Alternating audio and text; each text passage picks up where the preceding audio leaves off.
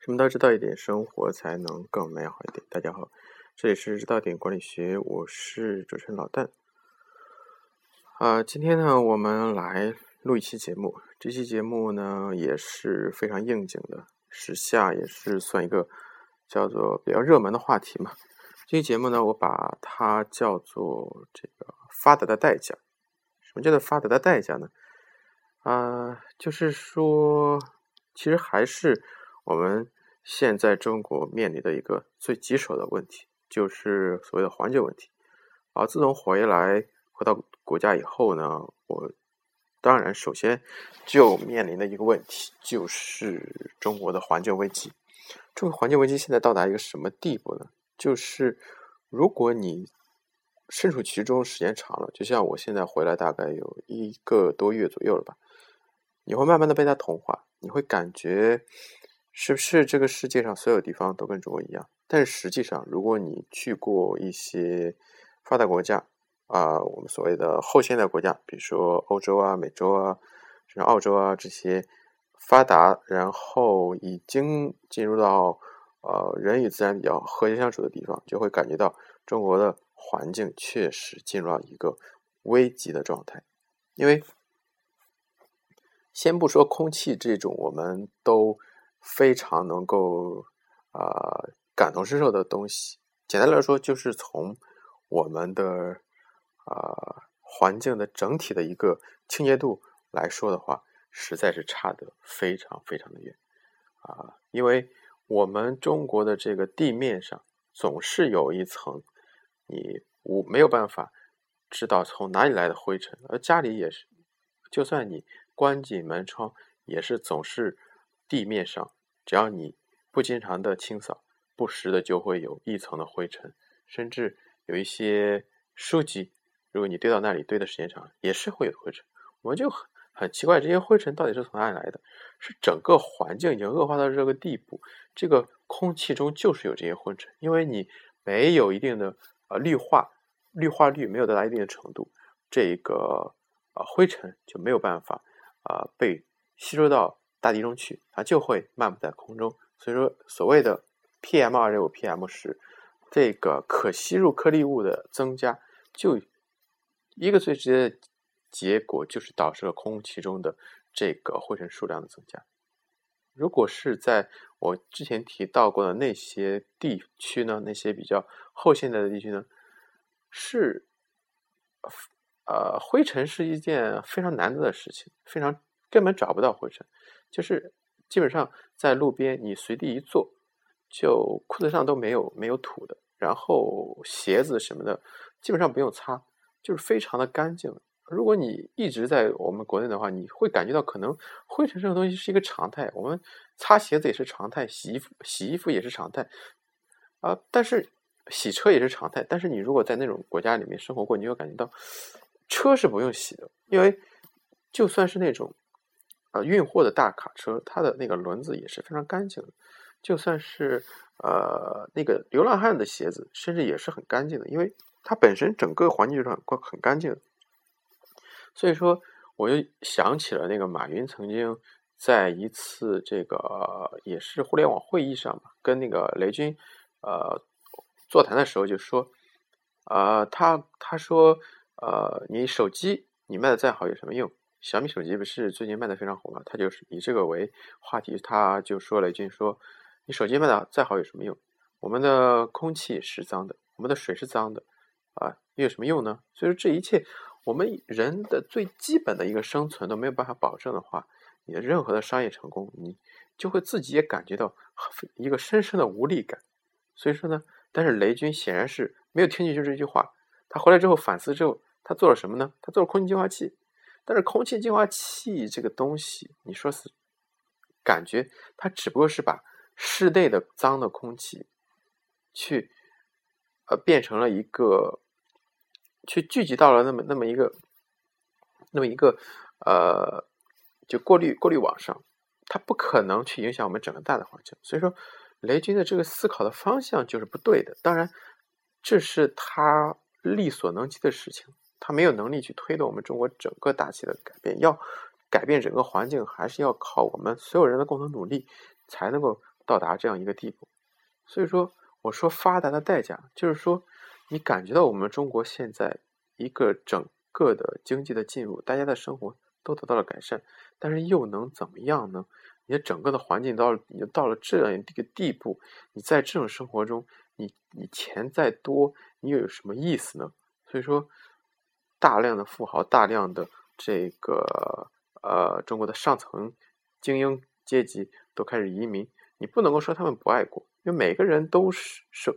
爱国，是我们一个后天习得的一个本能。首先，我们爱自然才是人类的第一本性，所以说。他们循着那个第一本性去找到那种山清水秀的地方，这并不能说他们那个人品有什么问题，这是他们的本性而已。我们原来中国的祖训就是叫做呃解甲归田嘛，或者说叫做呃耕读传家常，呃就是说中国的传统的知识分子都是要找一个山清水秀的地方，一边呃耕田一边读书。所以说，那些人只不过是，呃，想起了我们人类最初的梦而已。呃，我们在说发达的代价，我们也除了中国之外呢，我们也来谈一谈这个西方国家现在面临的这样一个困境。为什么他们也面临这个困境呢？因为他们的发达也是有一个代价的。当然，他们的代价不是。不是说像我们这样一种是自然的代价，他们更多的代价是一种心理上的代价。因为你如果去那种地方，你会发现他们的呃所有的呃产业都发展到了一定程度。你会你你一个人，特别是中国过去大陆过去的人，你会感在那边你会感觉自己毫无用武之地，因为所有的行业所有的细节之处，你能想到的。都被被都被别人想到了，所有的行业的创新已经，呃，可以说可以到了一个停滞的阶段。你你在里面只要按部就班，只要去做一个呃规规矩矩的做一个人，你你呃不用做到大富大贵，你就吃喝不愁，你也会有房子，也会有车啊，政府也贷呃很很低的利息贷款给你，所以说啊，基本上所有人都是处在这么一种。中产阶级的生生活水平线之上啊去生活的，所以说呢，大家互相之间呢也不用攀比啊，你富豪呢你就比这个普通人啊赚的多，但是你交的税也多，而穷人呢，你虽然赚不了那么多钱，但是政府给你的补助呢也足以让你过了一个体面的生活，但是这样就导致了一个问题，就是大家之间都一样，大家都幸福，这样你就。啊，对一个个人来说，你就不会感觉到幸福，因为幸福这种东西，它是有一个相对的概念，它是一个相的概念。当所有人都有车之后，你再买一辆车，你的幸福感跟我是这个小区里面第一个买车或者第一个买好车的人这样一个概念是完全不同的。当所有人都拥有了一套住房，所有人都贷款买得起房子的时候，你再去买房子，和你在中国，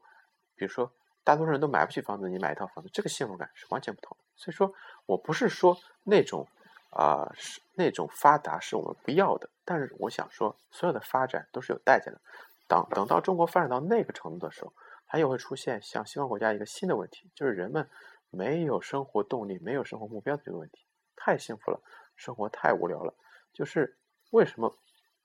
我们看啊联合国去。啊，搞这个调查，去搞说世界上几个啊幸福指数最高的国家是哪里？呃，是丹麦啊、挪威啊这些国家。但为什么这些国家同时也是这个自杀率最高的地地方？就是因为这些国家里面就没有可以值得追求的东西了。大多数人他啊很难有一个自己追求的东西。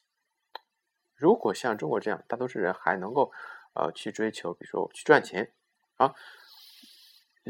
你不要以为，你不要以为去赚钱是是一个很低俗的一个东西，但是对于普通人来说，他有他有这么一个目标，让他每天去努力去起床，啊，让他起床之后感觉自己一天有有动力，这是一个很难得的事情。当你真的置身于那么那么一个发达社会的时候，你。你就没有起床的动力，可以说，你每天叫你起床的，就就不你就起床之后你不知道为什么而活，你这一天就不知道去做什么，因为所有东西都是按部就班的，所有的规矩都在那里，你只要去按照那个步骤去走，你就肯定能够获得像大多数人一样的生活。你说像像日本，当你去大学毕业之后，你找到公司也找到一个公司去上班以后，这个公司是不能够随便解解雇你的。所以说啊，日本的这种这种一个萝卜一个坑的这种现象非常的明显，就是一个大多数人都在一个公司工作到老，就是所以说他的他们的人生是很非常的没有像我们中国这么一个一个一个。呃，如此波澜壮阔的人生吧，所以说这也是我为什么要选择回来的一个目标呢？就是你在一个发